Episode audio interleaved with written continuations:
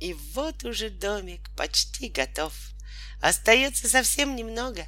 Надо только покрасить его изнутри и снаружи. И тут у друзей возникли разногласия.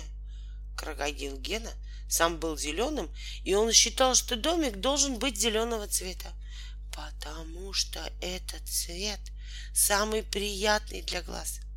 Коричневая обезьянка Мария Францевна считала, что самый приятный для глаз коричневый цвет, а долговязая Анюта все время твердила, что самый лучший жирафовый цвет. А если сделать дом таким, то все жирафы города будут очень благодарны строителям. Наконец Чебурашка предложил каждому выбрать себе одну стенку и покрасить ее так, как хочется. Домик вышел на славу. Все стены в него получились разные. Одна зеленая, другая коричневая, третья желтая с черными пятнами, а четвертая стена отливала всеми цветами радуги. Ее красил двоечник Дима. У него не было любимой краски, поэтому он макал кисточку во все ведра по очереди.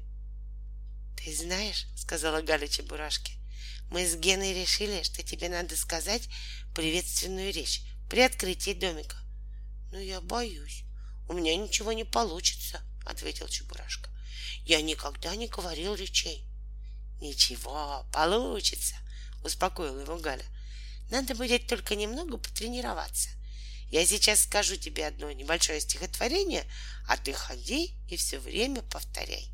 Если ты повторишь его без запинки, значит, ты сможешь сказать любую речь. И она сказала ему одну небольшую скороговорочку, которую запомнила с детства. Мышка сушек насушила, мышка мышек пригласила. Мышки сушки кушать стали, зубы сразу же сломали. Это очень легкое стихотворение, решил Чебурашка. Я его сразу повторю. И он продекламировал.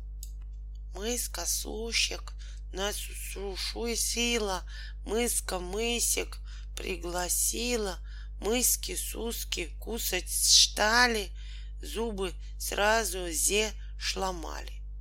Нет, подумал он, что-то я неправильно говорю.